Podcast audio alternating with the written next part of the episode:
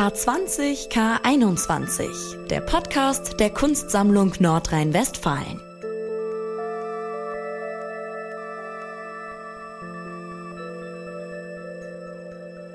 Hallo und herzlich willkommen zur letzten Folge dieser Staffel. Mein Name ist Eva Morlang. Schön, dass Sie wieder dabei sind. In den letzten Wochen haben wir in diesem Podcast viel über die Künstlerin, Filmemacherin und Autorin Hito Steyerl gesprochen. Über die aktuelle Überblicksausstellung Hito Steyerl I Will Survive im K21, über Steyerls Themenschwerpunkte wie künstliche Intelligenz und Virtual Reality, aber auch über ihre gesellschaftskritischen Themen wie Nationalismus, Rassismus und Antisemitismus. Wir haben viel über sie gesprochen. Jetzt wird es Zeit, dass wir auch mal anhören, was sie selbst zu sagen hat. Susanne Gensheimer, Direktorin der Kunstsammlung Nordrhein-Westfalen, hat mit Tito Steyer über die Ausstellung, über ihre neue Arbeit und über Kritik an der Institution Museum gesprochen. Und Frau Gensheimer ist zu Gast bei uns im Podcast. Ich stelle sie unseren Hörerinnen und Hörern kurz vor. Professor Dr. Susanne Gensheimer hat Kunstgeschichte in Hamburg und München studiert, wo sie 1997 auch promovierte. Sie war unter anderem Direktorin des Westfälischen Kunstvereins in Münster und des Museums für moderne Kunst in Frankfurt am Main. 2011 kuratierte sie den deutschen Pavillon der Biennale di Venezia, der mit dem Goldenen Löwen ausgezeichnet wurde. Seit September 2017 ist sie Direktorin der Kunstsammlung Nordrhein-Westfalen. Wir hören uns remote von Leipzig und Düsseldorf aus. Hallo Frau Gensheimer, schön, dass Sie dabei sind. Hallo, ich freue mich auch. Frau Gensheimer, Sie sind jetzt seit drei Jahren Direktorin an der Kunstsammlung Nordrhein-Westfalen. Die Idee für so eine Überblicksausstellung zu Hito Steyr, die haben Sie quasi schon gleich mitgebracht. Ähm, was bedeutet es jetzt für Sie, dass es jetzt nach drei Jahren ähm, zustande gekommen ist und auch in diesem doch komplizierten Jahr? Also ich freue mich einfach wahnsinnig, dass äh, wir das geschafft haben und dass das gelungen ist, diese wirklich nicht nur tolle, sondern eben auch wichtige Ausstellung von Hito Steyr hier zu realisieren, trotz äh, der ganzen Rahmenbedingungen und Schwierigkeiten, die äh, Corona mit sich äh, gebracht hat. Für war äh, Hito Steil schon lange eine Künstlerin, äh, deren Werk ich ausgesprochen wichtig finde, nicht nur medial, ihr Umgang mit den digitalen Medien, sondern vor allem eben auch ihre politische Haltung. Und es war eben daher auch schon lange eigentlich mein Wunsch, eine wirklich große Museumsausstellung mit ihr zu machen. Das war ja etwas, was es in Deutschland noch nicht gab bis dahin, obwohl sie ja viele wichtige Auftritte hatte international oder zum Beispiel auch im Deutschen Pavillon in Venedig, so dass ähm, das eigentlich eines der, also ein, ja, ein großes Ziel für mich war, als ich hier ankam. Wir haben in Düsseldorf natürlich die idealen Räume für eine solche Ausstellung und auch ein ideales Team mit äh, einer Kuratorin wie Doris Christoph, die einfach sehr, sehr viel Erfahrung hat in Bezug auf Medien und filmische äh, Werke ähm, jetzt das Ergebnis zu sehen, kuratiert von Florian Ebner, Doris Christoph und äh, Marcella Lister, ist wirklich eine ganz, ganz große Freude. Und wir sind alle sehr stolz und froh, dass das geklappt hat. Wir wollen in dieser Podcast-Folge über das Museum als Institution sprechen. Ein Thema, das auch Hito Steil in ihrer Kunst interessiert. Zum Beispiel auch in dem neuen Werk Social Sim. Das hat sehr viele Schichten. Über einige davon haben wir im Podcast auch schon ausführlicher gesprochen. Und in diesem Werk ähm, analysiert oder thematisiert ähm, Hito Steil eben auch das Museum als Institution. Ähm, sie hat dafür teilweise auch im K21 gedreht und ähm, sie arbeitet da auch mit künstlicher Intelligenz. Wir fragen uns also, wie kann äh, künstliche Intelligenz das Museum verändern? Dazu hören wir erstmal, was äh, Hito Steil dazu gesagt hat. Was wäre, wenn jetzt die Museen an sich komplett automatisiert wären nicht nur die Security, auch die, ähm, auch die Privatierung, aber auch die Kunst selbst, ist dann einfach ähm, generativ. Das heißt, sie entsteht aus sich selber und entwickelt sich autonom weiter. Sie ist dann wirklich autonom geworden. Zuerst ist sie nur automatisiert und dann wird sie autonom. Und dann macht sie, was sie will. Und da gibt es ein riesiges Einsparungspotenzial. Das meine ich jetzt nicht ernst. Wobei das natürlich auch die Wahrheit ist. Ja, Frau Gensheimer, was sagen Sie dazu, zu diesem Einsparungspotenzial? Ließe sich auch das Kuratieren künftig automatisieren? Naja, also das ist ja sowieso äh, die Sache mit der künstlichen Intelligenz. Äh, gesamtgesellschaftlich könnte künstliche Intelligenz in bestimmten Bereichen tatsächlich eben Personal äh, einsparen und deswegen ökonomisch äh, Veränderungen herbeiführen und, äh, und ähm, die Prozesse sozusagen äh, von der Arbeit, von der menschlichen Arbeit befreien. Ob das wirklich in kreativen Prozessen funktioniert, wo es ja darum geht, dass die Menschen Dinge entwickeln, dass sie Dinge reflektieren, dass sie Dinge kritisch reflektieren und immer sozusagen in einem Austausch miteinander sind, wo Subjektivität und Objektivität gegeneinander aufgewogen werden müssen, da denke ich, geht künstliche Intelligenz nicht. Die muss ja vorher einprogrammiert werden. Und insofern würde da nur ein Automatismus funktionieren, aber nicht eben eine Reflexion. Ich glaube, dass das würde in der Umsetzung nicht wirklich funktionieren. Aber als Idee ist es natürlich interessant. Mhm.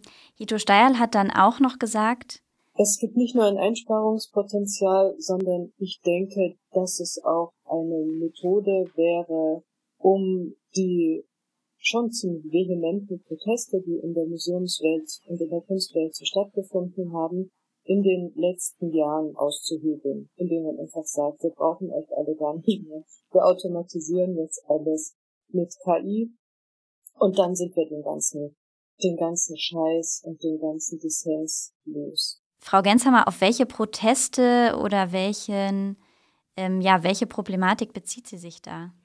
Ich glaube, dass sich Hito Steierl hier auf äh, die ganze Ökonomie der Institution Kunst bezieht das Verhältnis von eben zum Beispiel Arbeit und äh, Honorierung von Arbeit und zwar nicht nur von den Leuten, die in der Institution arbeiten, sondern vor allem eben auch auf Seiten der Künstlerinnen und Künstler. Das ist ja immer wieder äh, eine Situation, die bis heute ungeklärt ist und äh, insbesondere auch für jüngere Künstlerinnen und Künstler, die eben noch nicht, ich sage es mal, erfolgreich sind und von ihrer Arbeit wirklich gut leben können, ein riesiges Problem.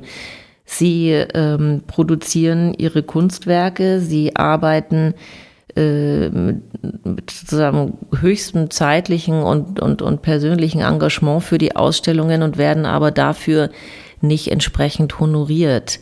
Also das ist, das ist vielleicht eines äh, der Themen und da gibt es und gab es eben tatsächlich schon eigentlich seit den 70er Jahren Proteste. Es gibt ganze Künstlervereinigungen, die sich mit diesen Themen beschäftigt haben. Und ich könnte mir vorstellen, dass sich äh, Hito Steil darauf äh, bezieht.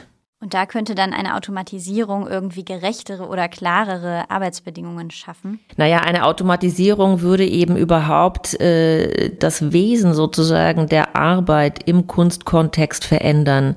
Und wenn wir keine Arbeit mehr brauchen oder keine Menschen, die die Arbeit ausführen, dann gibt es auch nicht mehr die Frage der, der Honorierung sozusagen oder der, des, äh, äh, ja, da gibt es auch gar keine Frage mehr der Ökonomie eigentlich und auch der, der Ungerechtigkeit oder der Ungleichheit.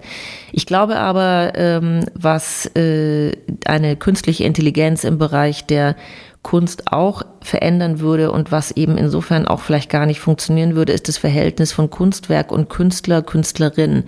Denn wenn das Kunstwerk von künstlicher Intelligenz gesteuert wird und von sich aus sich selbst generiert, dann hat der Künstler bzw. die Künstlerin ja auf einmal auch keine Aufgabe mehr. Und das, äh, das würde natürlich auseinanderfallen, das Kunstwerk und die Künstlerin. Und da haben wir natürlich dann eine Situation, in der dann äh, äh, gar nichts mehr zusammen, zusammengehört. Ja, ich denke, wir sind von diesem Szenario ja auch noch relativ weit entfernt. Ähm, die Kunstsammlung Nordrhein-Westfalen hat als staatliches Museum die Aufgabe, Kunst zugänglich zu machen, so wie jetzt mit der großen Ausstellung Hito Style I Will Survive. In dem Fall passiert das ja auch länderübergreifend zusammen mit dem Centre Pompidou in Paris. Warum ist das so wichtig, dass staatliche Institutionen diese Aufgabe übernehmen? Also staatliche und auch städtische Museen, also sozusagen öffentliche Museen sind ähm, Räume, öffentliche Räume und geschützte Räume, die äh, heute die Möglichkeit haben, sozusagen zweckfrei, interessefrei Kunst äh, zu präsentieren und eben durch die Präsentation von Kunst eben auch eine Plattform für den Austausch, für den Diskurs anzubieten. Ähm, Museen, öffentliche Museen ähm, und Institutionen sind im Prinzip neutral. Das heißt, sie können die Diversität der Gesellschaft abbilden und könnten einen Raum bieten, in dem unterschiedliche Meinungen, unterschiedliche Haltungen sich austauschen können. Ähm, das ist etwas, was in privaten Institutionen natürlich ganz anders ist und äh, was dort eben viel stärker von den subjektiven Interessen des jeweiligen Sammlers oder Gründers einer Institution auch abhängt. Und diese, ich sage jetzt mal, Neutralität oder Objektivität des Museums zugleich aber eben auch äh, der, der geschützte offen, öffentliche Raum, der hier angeboten wird, das ist eigentlich die ideale Voraussetzung, um äh, um eine Plattform für Kunst und äh, Diskurs äh, anzubieten.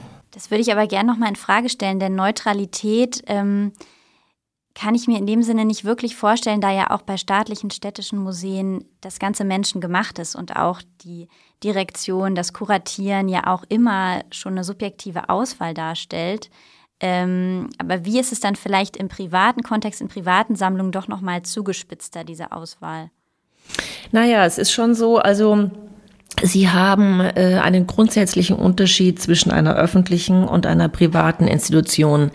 Es, es gibt in einer öffentlichen Institution äh, eine ganze Reihe von Gremien, äh, also Entscheidungsgremien, und zwar bereits bei der Auswahl äh, der Personen, äh, des Personals bis hin äh, zu der Entscheidung für ein Programm und äh, zu der Entscheidung von Ankäufen von Kunstwerken.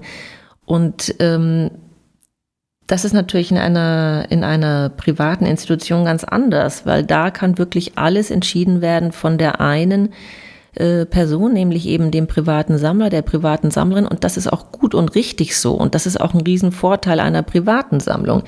Was ich meine, ist, man muss es beide, beides einfach nur differenzieren und sich ganz klar darüber sein, wo die Unterschiede liegen. Ein weiterer Unterschied liegt zum Beispiel darin, dass in einer öffentlichen Institution zum Beispiel hier in Deutschland, das ist in anderen Ländern anders, Kunstwerke auch nicht mehr verkauft werden. Das heißt, über die Jahrzehnte bildet eine Sammlung wirklich eben auch einen Diskurs, eine ähm, historische Entwicklung ab. Und eine historische Entwicklung wird dann nicht nochmal im Nachhinein sozusagen korrigiert. Man wird natürlich immer oder man muss natürlich die historische Entwicklung auch kommentieren und reflektieren in der Art, wie man äh, damit arbeitet. Aber in der ähm, in einer privaten Institution haben sie natürlich nicht diese Kontinuität. Das ist, äh, da kann natürlich äh, jederzeit alles anders entschieden werden. Und das, was sie sehen in einer privaten Sammlung beispielsweise, ist wirklich ein subjektives Bild. Mm, und dann mehr eine Momentaufnahme wahrscheinlich auch. Ja, das kommt drauf an, über wie viele Jahre ein, ein Sammler seine, seine Sammlung eben betreibt. Das kann durchaus auch eine hochinteressante Perspektive auf eine Gesellschaft oder auf einen bestimmten Aspekt der Gesellschaft äh, äh, uns, uns äh, sozusagen geben. Aber sie wissen ja auch gar nicht, wie sozusagen die Zukunft dieser Sammlung aussieht. Was passiert, wenn, wenn die Erben des Sammlers diese Sammlung gar nicht weiterführen wollen und so weiter und so fort. Also das ist eben schon immer sehr stark an Personen gebunden. Hito Steyer kritisiert, dass generell die Tendenz ist, dass immer mehr Kunst in privater Hand ist und dafür viel Geld ausgegeben wird, ähm, so wie zum Beispiel gerade in Berlin. Davon hat sie gesprochen. Also jetzt wird in Berlin ein großes Museum gebaut. Ich bin gar nicht dagegen, aber es wird für zwei private Sammlungen gebaut. Und es gibt sozusagen, alle Berliner Institutionen haben kein Geld, um Programm zu machen, aber es werden Milliarden in so einen Bau investiert. Das kann ich nicht wirklich verstehen. Frau Gensheimer, können Sie auch da noch mal kurz einordnen, wovon hier die Rede ist? Ja, ja, klar. Also auch was, was Hito Steierl hier äh, anspricht, ist eben tatsächlich nochmal diese Differenz von privater Sammlung und von öffentlicher Institution. Eine öffentliche Institution äh, könnte natürlich, und als Beispiel dafür kann man äh, die Kunstsammlung Nordrhein-Westfalen wirklich eben auch nennen, eine öffentliche Institution kann natürlich eine Sammlung aufbauen über die Jahre, über die Jahrzehnte und gegebenenfalls auch sozusagen über Jahrzehnte, Jahrhunderte hinaus. Sie muss natürlich dafür einen gewissen Grundstock, einen gewissen Grundetat zur Verfügung stellen, dass das Museum eben dann eine solche Sammlung tatsächlich aufbauen kann oder in einem Ausstellungsprogramm ein, ein, äh, eben ihre Arbeit leisten kann.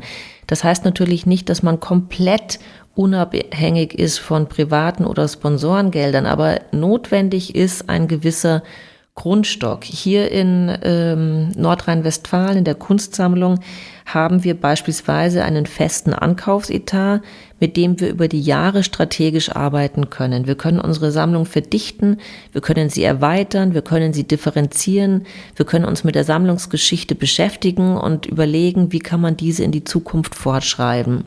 Und das sind alles Möglichkeiten, die wir nur deswegen haben, weil wir vom Land Nordrhein-Westfalen einen festen Ankaufsetat haben. Wenn Museen, öffentliche Museen über Jahrzehnte hinweg diese Möglichkeit nicht haben, dann sind sie natürlich abhängig von privaten Sammlungen und ihre Museen zu füllen. Und da ist es eben dann schon ähm, die Frage, die wir uns stellen müssen, wenn wir mit öffentlichem Geld öffentliche Museen bauen, und da geht es ja wirklich um hunderte ähm, Millionen Euro, was kommt in diese öffentlichen Museen rein? Was zeigen wir da? Und das ist das, womit sich Hito Steierl hier kritisch beschäftigt.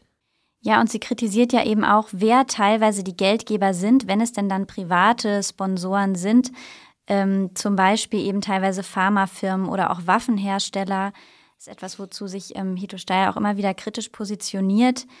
Wie sehen Sie diese Entwicklung oder vielleicht wie ähm, kann man dann ethisch noch entscheiden, wen man als Geldgeber mit ins Boot holt und wen nicht?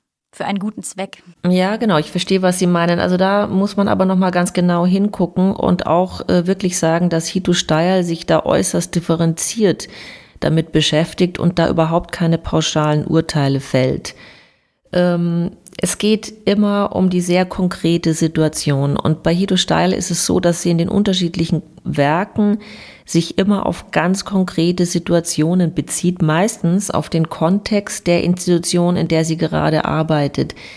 Ich denke aber schon, dass es grundsätzlich so ist, dass wir als Institution äh, immer äh, uns dessen bewusst sein müssen, wer unsere Partner sind und mit wem wir zusammenarbeiten und natürlich auch ähm, von wessen Geld wir sozusagen unsere Projekte realisieren und wie die Historie und das Narrativ sind, die hinter diesem Geld stecken. Das ist natürlich alles Teil einer, eines Szenarios und das alles irgendwie spielt da auch zusammen. Also wir können nicht sagen, das eine müssen wir ganz separat von dem anderen betrachten, sondern in irgendeiner Weise hängen eben sowohl die Gelder, die Herkunft der Gelder, als eben auch die die, die Produkte, die wir, die wir äh, erstellen, die wir erzeugen, das heißt die Kunstwerke, die die Künstler, Künstlerinnen erzeugen, aber auch die Ausstellungen und überhaupt das gesamte Programm, all das hängt natürlich irgendwo zusammen. Hito Steil hat dazu noch äh, folgenden Gedanken formuliert. Mir geht es um die Frage, wem gehört der Raum der Kunst und wer kann darin bestimmen? Und wenn der sozusagen weitgehend an private Förderer überlassen wird, dann können die natürlich auch sehr stark bestimmen, was in diesen Räumen passiert. Gar nicht unbedingt ähm, nur auf der Ebene der, der Programmierung, sondern vor allem auch auf der Ebene des, der Kunstgeschichte. Dadurch, dass private Sammlungen die Kunstgeschichte ersetzen, werden private Sammler zu Autoren der Kunstgeschichte. Und das ist ein Nebenaspekt, aber ich denke, die Gesellschaft muss sich fragen, wessen Kunst ist das? Ist das ein öffentliches Ding? Oder die Diskussion darüber, die Verständigung? Will die Gesellschaft überhaupt noch äh, da mitreden oder will sie das einfach Privatleuten überlassen, was im Grunde die Kunstgeschichte äh, der Gegenwart und der Zukunft sein wird? Ähm, ja, Frau Gensheimer, da kamen jetzt ganz viele Aspekte, die Sie auch schon so benannt haben, eben auch gerade diese Kontinuität, die Kunstgeschichte. Was ich jetzt hier noch interessant fand, war der Punkt, ähm, Leute mitreden lassen, mitgestalten lassen. Was ist da Ihr Eindruck? Ähm, will die Gesellschaft bei der Kunst überhaupt mitreden oder wollen die das einzelnen Leuten überlassen? Nein, also die, die, die Gesellschaft, das ist unser Publikum und die Gesellschaft soll natürlich über die Kunst sprechen und soll natürlich ihre Meinung äußern und, und, und sozusagen Teil des Diskurses sein. Die Frage ist, wer kann wo mitentscheiden? Und in einem öffentlichen Museum beziehungsweise im Kontext eines öffentlichen Museums, da geht es nun mal grundsätzlich nicht, dass private Geldgeber mitentscheiden. Das muss ganz klar differenziert werden. Wenn ein Museum wirklich sehr abhängig ist von privaten Geldern oder von Sponsorengeldern, dann ist diese Unabhängigkeit gefährdet. Und da wiederum sind äh, die Länder, die Städte, die ähm, sogenannte öffentliche Hand wirklich gefordert, äh, die Autonomie der öffentlichen Institutionen zu wahren und zu schützen. Dafür müssen wir alle uns wirklich einsetzen. Das Museum hat auch das Potenzial, ein Raum zu sein, wo Menschen sich begegnen können. Sie haben es auch schon gesagt, wo Diskurse stattfinden können, verschiedene Perspektiven. Hito Steierl hat eine ganz konkrete Vorstellung, wie das idealerweise aussehen könnte.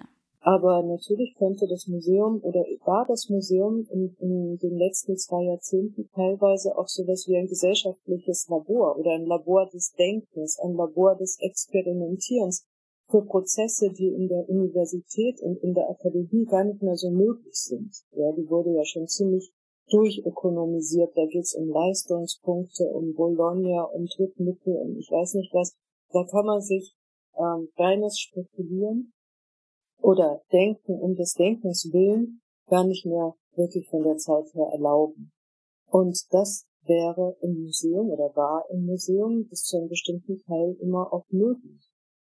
Ähm, quasi autonomes Denken, wenn man will. Denken um des Denkens willen.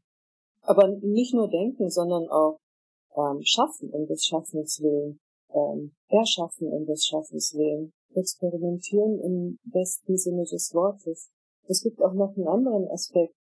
In einer säkularen Gesellschaft, was hält diese Gesellschaft überhaupt zusammen? Welche Art von Ritualen, welche Art von Diskussion? Ich denke, bis zu bestimmten Teil kann man sagen, der Fußball hält die Gesellschaft zusammen. Das ist wahrscheinlich auch einfach so, einfach weil so viele Menschen sich zumindest darauf einigen können, dass sie dieses oder jenes Fußballspiel gesehen haben. Deswegen können sie gemeinsam darüber reden. Und es gibt nicht so wahnsinnig viele Dinge, über die eine gemeinschaftliche, breite Diskussion stattfindet. Ähm, die findet dann jetzt sehr oft in sozialen Medien statt, aber da folgt sie natürlich den Gesetzmäßigkeiten populistischer Algorithmen. Das heißt, wo, wo kann man die überhaupt haben? Das Museum wäre wirklich ein Ort, diese Diskussion führen zu können, weil im Prozess des Diskutierens selber Gesellschaft entsteht. Das ist jetzt eine sehr große, tolle Vision. Frau Gensheimer, was davon sehen Sie in der Kunstsammlung Nordrhein-Westfalen schon umgesetzt? Ja, das ist wirklich eine ganz tolle Vision, die Hito Steil da entwickelt und die ich natürlich äh, vollkommen teile und die wir alle hier im Museum auch, auch teilen. Ähm, wir versuchen äh, mit verschiedenen Mitteln unser Museum oder unsere beiden Häuser eben wirklich äh, zu öffnen, wirklich einem breiten Publikum zu öffnen und wir versuchen wirklich hier Plattformen auch für einen Diskurs und für eine Auseinandersetzung, für einen, auch für eine Gemeinschaft äh, anzubieten und herzustellen. Wir haben unterschiedliche Mittel dafür und unterschiedliche Werkzeuge. Also das eine ist natürlich, dass wir ähm, durch die Ansprache des Publikums versuchen, möglichst viele Menschen zu erreichen, durch Social Media, durch andere Kommunikationstools, ähm, aber natürlich auch durch unser Programm und unsere Ausstellungen, wo wir mal versuchen, eigentlich unterschiedliche Zielgruppen zu erreichen. Also wir machen nicht ein Programm, in dem wir nur eine ich sag mal, einen bestimmten Bereich der Gesellschaft ansprechen, sondern wir versuchen mit verschiedenen Ausstellungen, mit verschiedenen Formaten unterschiedliche Menschen zu erreichen. Wir haben auch ähm, versucht, und das ist uns auch gut gelungen, äh, die Institution als solche zu öffnen. Wir haben einen Open Space kreiert, einen eintrittsfreien Raum, in dem wir eine ganze äh, Anzahl von verschiedensten Vermittlungsformaten angeboten haben, um äh, Menschen in unserem Museum willkommen zu heißen. Und insofern, glaube ich, sind wir da auf einem ganz guten Weg. Es war für uns wirklich sehr, äh, wie soll ich sagen, ja, bitter, äh, in einem Moment, wo wir wirklich zwei sehr, sehr lebendige Häuser hatten, K20 und K21, plötzlich wegen Corona mit dem Lockdown die beiden Häuser schließen zu müssen und in den totalen Ruhezustand zurückzugehen. Und ähm, jetzt muss man einfach mal sehen, wie sich dieses Ideal des Museums als einen, einen öffentlichen Raum der Begegnung, wie wird das eigentlich überhaupt ähm, wieder realisieren können, wann uns die äh, ich sage jetzt mal, Corona-Sicherheitsvorkehrungen dies wieder erlauben oder welche alternativen Formen der Kommunikation und ähm, ja, der Öffnung wir da eben entwickeln und nützen können. Ja, darauf wollte ich Sie ohnehin noch ansprechen. Was nehmen Sie mit aus dieser Zeit? Denn in der Zeit wurde dann ja durchaus auch überlegt, dass Kunst eben woanders stattfinden muss, im öffentlichen Raum zum Beispiel, wo man sich ja durchaus noch bewegen konnte, wenn man draußen spazieren ging, oder auch im digitalen Raum. Was ähm, haben sich da für Alternativen und noch andere Fragen vielleicht auch aufgetan? Also daran kann man eben wirklich sehr gut sehen, wie beweglich und wie kreativ die Kultur und die Kunst sind und äh, die Leute, die sich damit beschäftigen. Denn es wurden ja im, im Rahmen des Lockdowns und auch danach äh, wirklich ähm, viele alternative Formate entwickelt, wie man eben trotzdem noch Kultur und Kunst zeigen und präsentieren kann. Der öffentliche Raum ist natürlich ein, ist natürlich, äh, also der öffentliche Raum draußen sozusagen ist natürlich eine sehr, sehr gute Möglichkeit und das äh, kann man auch weiterhin nutzen und da wird sicher, sicher auch noch viel passieren. Der digitale Raum ist im Moment sehr äh, ideal. Der, der digitale Raum wird wirklich intensiv genutzt von den unterschiedlichsten Sparten und in unterschiedlichsten Formen. Auch wir haben ganz, ganz viele Formate auf unserer Website jetzt neu äh, entwickelt und einiges davon werden wir auch weiter behalten, weil das einfach, weil das einfach tolle, tolle Tools sind, um unsere Inhalte und Themen zu kommunizieren. Aber trotzdem ist es so, und das hat sich eben auch sehr, sehr deutlich gezeigt, dass ähm, die Begegnung, die authentische Begegnung mit der Kunst in diesem geschützten öffentlichen Raum des Museums oder zum Beispiel auch des Theaters, dass das nicht ersetzt werden kann, weder durch den öffentlichen Raum noch durch den digitalen Raum. Und es hat sich eben auch gezeigt, dass die Menschen ein sehr großes Bedürfnis danach haben, wirklich an diese Orte gehen zu können. Und die Leute haben sich so gefreut, als wir die Museen wieder geöffnet haben. Jetzt, als die, seitdem die Theater wieder geöffnet sind, äh, da merkte man auch erstmal, was einem wirklich gefehlt hat. Also ich denke, der, die Erfahrung von Kunst und Kultur in einer unmittelbaren, ähm, authentischen Form, die ist nicht ersetzbar und die ist ein ganz wesentlicher Bestandteil unserer Gesellschaft. Und wir hoffen alle sehr und müssen eben da auch dran arbeiten und Lösungen finden, dass wir das, dass wir das wieder entwickeln können und dass wir das weiterhin aufrechterhalten können. Ja, und dann ist das natürlich umso toller, dass es jetzt auch in dieser Zeit geklappt hat, diese Ausstellung zu realisieren, in der natürlich wir alle gesellschaftlichen Diskurse und Probleme irgendwie auch, auch wie durch ein Brennglas noch viel intensiver spüren. Ja, genau. Und deswegen möchte ich mich nochmal ganz ausdrücklich bedanken bei allen Menschen, die dieses, äh, dieses wichtige Projekt möglich gemacht haben. Und das ist natürlich zuallererst Hito Steyer, die trotz der widrigen Umstände mit vollem und höchstem Einsatz bis zur letzten Minute an dieser Ausstellung und vor allem auch an der neuen Arbeit äh, gearbeitet hat. Eine Arbeit, die ich wirklich für wahnsinnig wichtig halte für die aktuelle Situation, in der wir uns befinden. Ich bin aber natürlich auch den Kuratorinnen äh, sehr, sehr dankbar, Florian Ebner, Doris Christoph und Marcella Lister, und äh, natürlich möchte ich mich auch von Herzen bei der Bundeskulturstiftung bedanken, denn ein solches Projekt wäre nicht realisierbar ohne eine solche Förderung, die wir erhalten haben von der Bundeskulturstiftung. Und zwar eine Förderung, die nicht nur wir erhalten haben, sondern auch unser Partner in äh, Frankreich, das Centre Pompidou in Paris. Und außerdem eben auch nicht nur die Ausstellung gefördert hat, sondern eben auch die Produktion der neuen Arbeit. Und insofern ist das wirklich ein tolles Gemeinschaftsprojekt und ähm, ich bin einfach wirklich froh, dass wir alle daran festgehalten haben und dass es auf diese Weise möglich wurde, das zu realisieren. Ja, das wissen sicher auch alle Leute zu schätzen, die diese Arbeit dann ähm, in den nächsten Wochen und Monaten noch sehen werden in Düsseldorf. Ich bedanke mich jetzt bei Ihnen ganz herzlich für das Gespräch, Frau Gensheimer. Ja, ich bedanke mich auch bei Ihnen. Vielen Dank.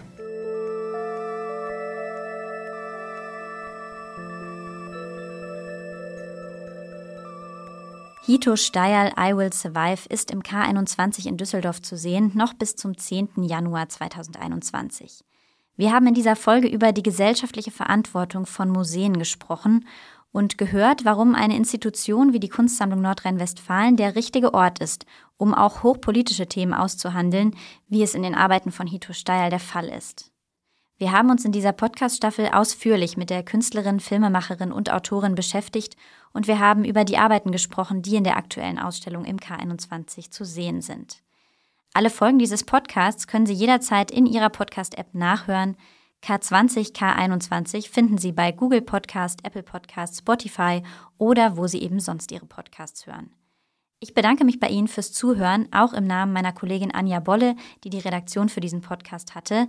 Mein Name ist Eva Morlang. Machen Sie es gut. K20, K21, der Podcast der Kunstsammlung Nordrhein-Westfalen.